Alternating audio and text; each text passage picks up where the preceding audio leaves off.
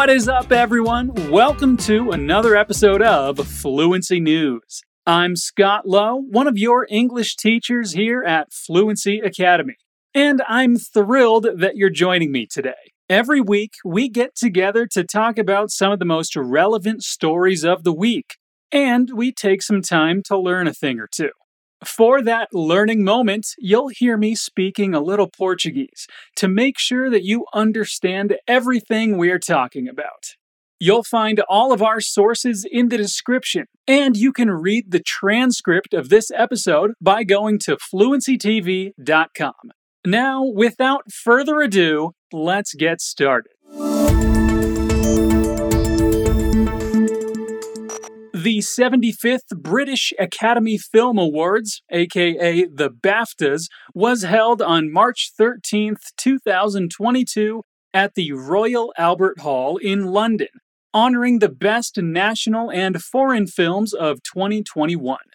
The nominations were announced on February 3, 2022, and the ceremony was hosted by actress and comedian Rebel Wilson. Many winners were not present to collect their awards, though the ceremony was exclusively in person. The Power of the Dog has taken the top two prizes at this year's BAFTAs Best Film and Best Director. Benedict Cumberbatch missed out in the leading actor category, losing to Will Smith for his performance as the father of Venus and Serena Williams in King Richard. The win makes Smith a huge favorite to triumph at the Oscars in a fortnight. Best Actress was awarded to Joanna Scanlon, After Love.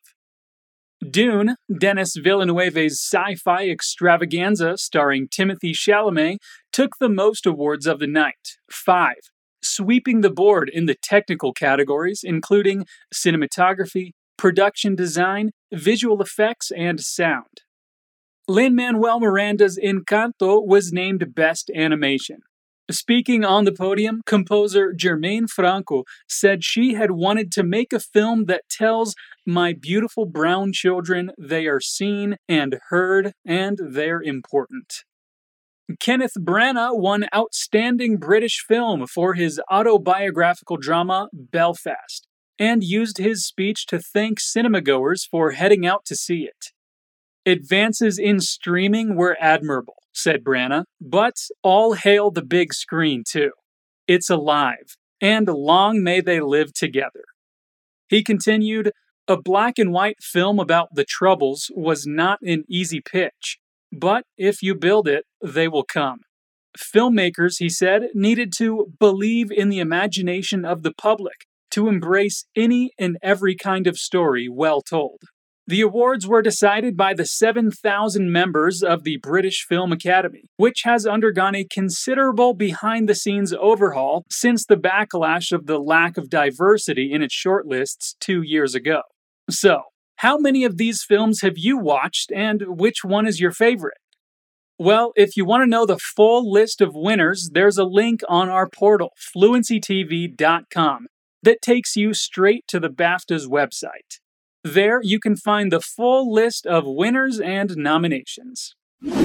No início da notícia temos a palavra AKA na frase Academy Film Awards, aka the BAFTAs. AKA é uma abreviação da expressão also known as, que significa também conhecido como. Essa abreviação é muito usada no inglês do dia a dia, quando falamos de siglas, como em British Broadcasting Corporation, aka BBC. Mas podemos usar essa abreviação com outro sentido. Podemos usar AKA para indicar um outro nome que uma pessoa ou coisa é conhecido, como em Michael Jackson, AKA The King of Pop, que significa Michael Jackson, também conhecido como o rei do pop. E aí, sabia desse uso? Abreviações são super importantes para construirmos uma conversação mais rápida e uma escrita mais informal e concisa.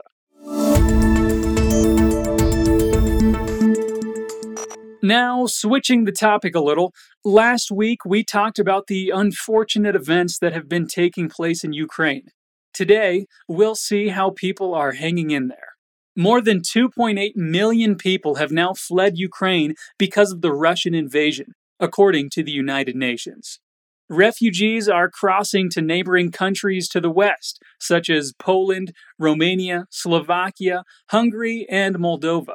The UN says that as of March 13th, Poland had taken in 1,720,227 refugees, Hungary 255,291, Slovakia 204,862, and Moldova 106,994. Trains heading toward Ukraine's border have been packed, and there have been long queues of traffic on roads leading out of the country. A United Nations spokeswoman who was in Warsaw told the BBC it was mostly women and children making the crossing into Poland, with some facing waits of 24 hours. In some cases, children were traveling with distant relatives or family members who returned to Ukraine after dropping them off. Refugees are told they do not need documents, but should preferably have their internal or foreign passports, birth certificates of children traveling with them, and medical documentation. In countries bordering Ukraine, refugees can stay in reception centers if they do not have friends or relatives to stay with. They are given food and medical care, and help is being sent from many directions. Many children in the UK have been doing everything they can to help young people in Ukraine, from sponsored haircuts to spending chilly hours standing on doorsteps selling homemade hot chocolate to passersby. The Save the Children Fund said it had seen unprecedented amounts raised by children since the start of the war, at an average of 1,400 pounds per young fundraiser, more than triple the typical average total of 400 pounds. I wanted to do something because if I was a child in Ukraine, I would be feeling really scared. Nine year old Ella said, I heard on the radio and I saw on Newsround that people had to leave the country, leaving toys and school behind. I hope our money helps children have food and water, maybe some toys and books, and I hope they can live the rest of their lives without worrying a bit and be happy. Lisa Aubrey, the head of regional fundraising and engagement at Save the Children, said that many people will feel incredibly inspired by the tenacity and enthusiasm of these young fundraisers. We can't thank them and their families enough for the support. Our ambition to make the world a better place for children around the world simply couldn't happen without their efforts. A company collecting aid for Ukraine says they have been overwhelmed by the public response. The company, which transports goods from charity shops around the world, said it plans to make deliveries to Poland every week and is looking for more new items as well as further volunteers. The Staffordshire firm has received 300 pallet loads of donations, and five vans have already delivered some aid to the Red Cross in Poland. Renata Piersinsk, CTR operations manager, said she is worried about her family in Poland. My family is in Poland at the moment. Everyone is worried that Poland will be next. So we're helping people from Ukraine at the moment, she said. You know, we've got experience with transport and sending all the goods in Europe, so we decided to help. And here we see different stories which have something in common people helping other people to move on. From kids to adults, we see they're trying their best in making the world a better place to live in. A palavra overwhelm é usada em diversos contextos em inglês, com muitos significados diferentes. Quando é usado como verbo, por exemplo, overwhelm pode significar dominar, como em The cops overwhelmed the rebels, que significa a polícia dominou os rebeldes. Já quando usamos a expressão to be overwhelmed, existem dois principais significados. O primeiro é referente ao estado de estar sobrecarregado, saturado com alguma coisa. Por exemplo, I'm overwhelmed with work. Significa eu estou saturado, sobrecarregado com o meu trabalho. O outro significado que foi usado na notícia se refere à sensação de uma forte emoção repentina, de estar impressionado com alguma coisa. Na notícia, a passagem They have been overwhelmed by the public response significa que a companhia está impressionada com a resposta do público. e com o número de doações. Já que overwhelm é uma palavra com muitos significados, é muito importante prestar atenção no contexto de uso dessa palavra, porque assim você vai conseguir identificar qual o seu equivalente ao português em diferentes situações. Since last week, it's been two years since the pandemic started. And fortunately, we can say that things are getting better. The higher the vaccination rate is, the smaller the number of COVID 19 cases. Yet, China battles the worst COVID outbreak for two years, as cases double in 24 hours. China reported thousands of new local COVID 19 cases on Sunday, as the Omicron variant drove the worst outbreak in the country since Wuhan in early 2020, according to the National Health Commission. Nearly 3,400 cases were reported on Sunday, forcing shutdowns for millions of people and closure of schools in Shanghai. A government notice on Sunday said that all residential communities were now under closed management, meaning they would be locked down. Every resident would undergo three rounds of testing, for which they were allowed to leave their homes, and all buses and subways were suspended. All businesses in the finance and technology hub, which borders Hong Kong, were ordered to close or work from home, unless they supplied food, utilities, or other necessities. Two major Chinese cities, Northeastern Industrial Hub Changchun and Southern Economic Hub Shenzhen, are under lockdown, with more than 26 million residents forbidden from leaving their homes. As cases rise, the country's National Health Commission announced Friday that they would introduce the use of rapid antigen tests. The kits will now be available online or at pharmacies for clinics and ordinary citizens to buy for self testing, the Health Commission said. In Hong Kong, the variant has overwhelmed the city and its government's insistence on sticking to a strategy of elimination over mitigation. On Sunday, it reported more than 32,400 cases. Hospitals have been swamped, with patient beds in lobbies and car parks. People must not get the wrong impression that the virus situation is now under control, said Dr. Albert Au, an expert with the government's Center for Health Protection. Once we let our guard down, it's possible that infections will bounce back and rise again.